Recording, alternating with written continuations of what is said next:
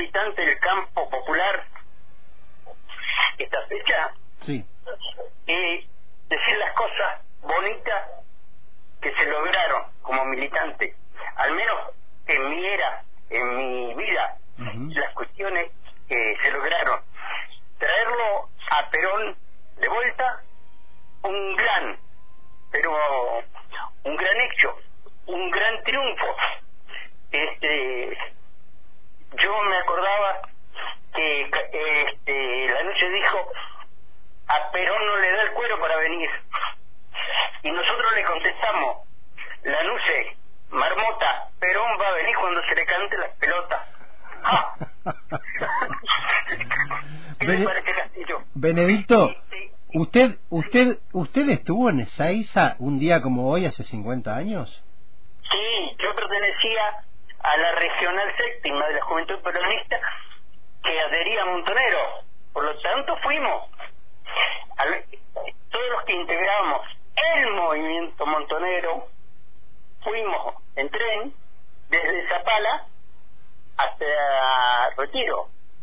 Este, cargando gente, subieron los compañeros de Zapala, de Cutralcó, de Neuquén, de Chipoletti, de Allen, Roca, bueno, después Ujú. todo lo, lo demás, continuamos aquí, después en Bahía, todo. Bueno, fuimos todos. Evidentemente, era un día festivo, porque Castillo, no sé si la voy a hacer larga, este, el mayor triunfo que tuvo la, eh, traerlo a- eh, que fue traerlo a Perón, tuvo algo, an- un antecedente, que el antecedente fue el día que se juntaron los libros y las alpargatas. Y los compañeros militantes no fueron a buscar los trabajadores a los sindicatos, a los gremios, los fueron a buscar el lugar donde vivía.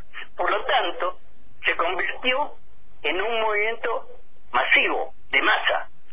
Y eh, yo pude apreciar acá en Roca cómo subíamos. Hay una de, de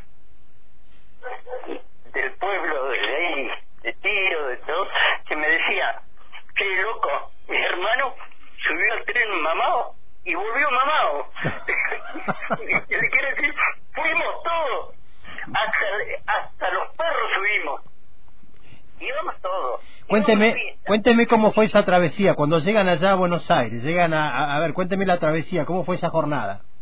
Mire, nosotros íbamos a una fiesta, Castillo, a una fiesta. Entonces, ¿qué pasó? Llegamos a Retiro, nos bajamos, nos arm- armamos las columnas, la regional séptima acá, la otra de Córdoba acá, la otra, toda la columna, le aseguro, cubríamos a lo ancho del camino cintura todo para allá, no sé por dónde carajo íbamos, y emprendimos el viaje.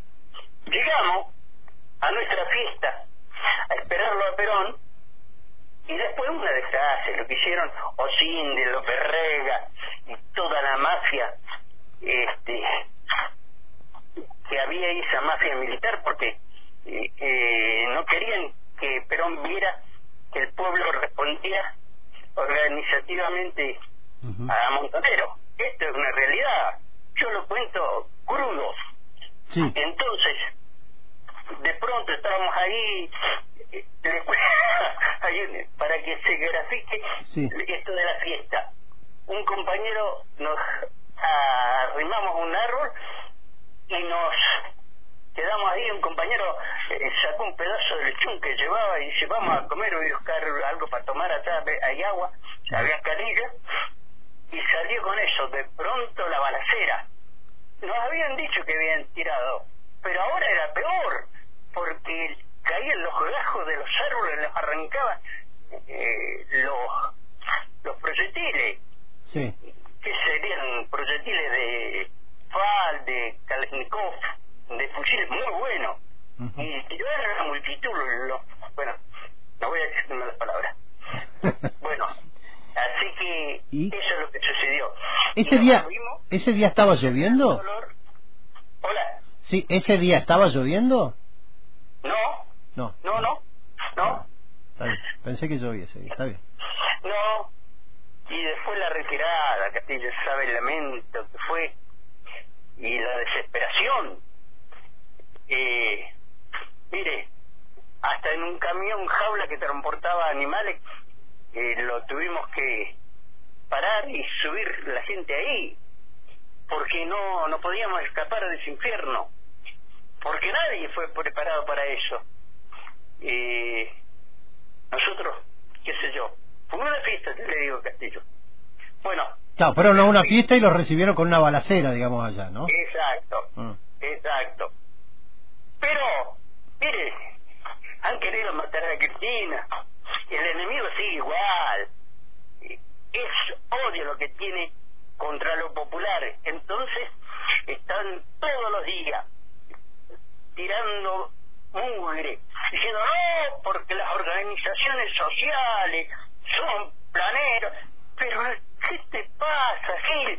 Ponete vos con dos mangos a repartir entre 20. Vamos a ver cómo te va. Que le tenés que decir a un compañero, mire, pero usted no hay. Y te reputea. Porque esta es la, Está. Benedicto, eso. quiero, quiero que me termines de contar cómo terminó esa jornada el 17 de, oc- de, de noviembre.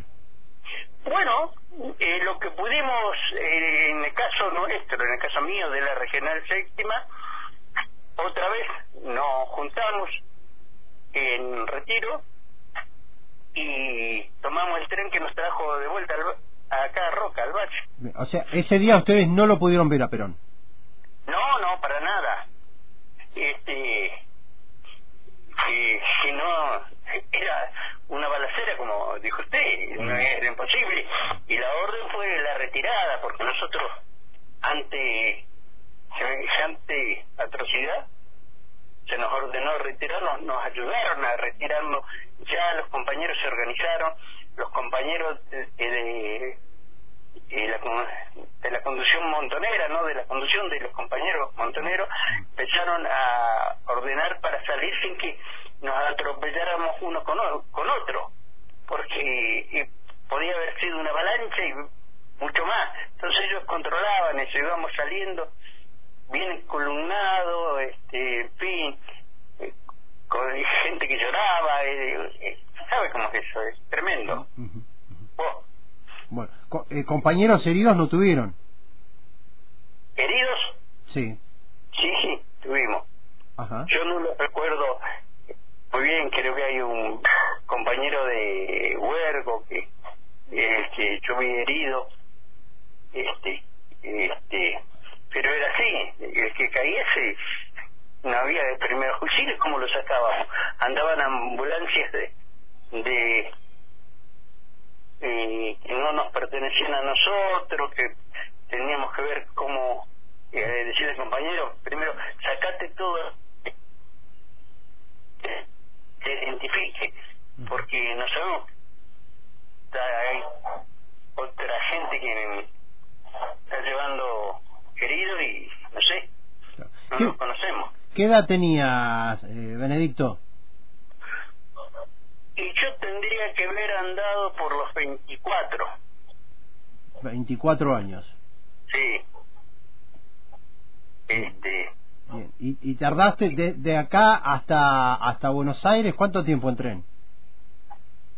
Mm, no, no sabría decirte.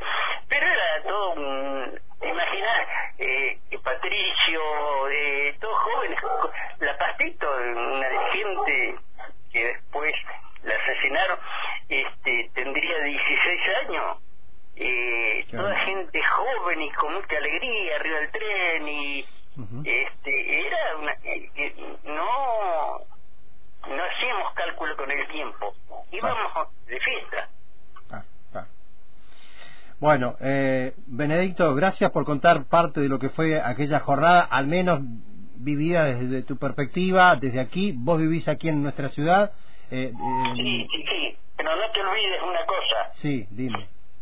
para al menos para mí un militante como yo la historia vivida es como la bayoneta para el soldado sirve para muchas cosas menos para sentarse en ella. Por lo tanto si yo no interpreto el hoy mi historia simplemente no quiero terminar la vereda contando grandezas de un pasado. Y quiero mi pasado que me me ayude a leer mejor la realidad de hoy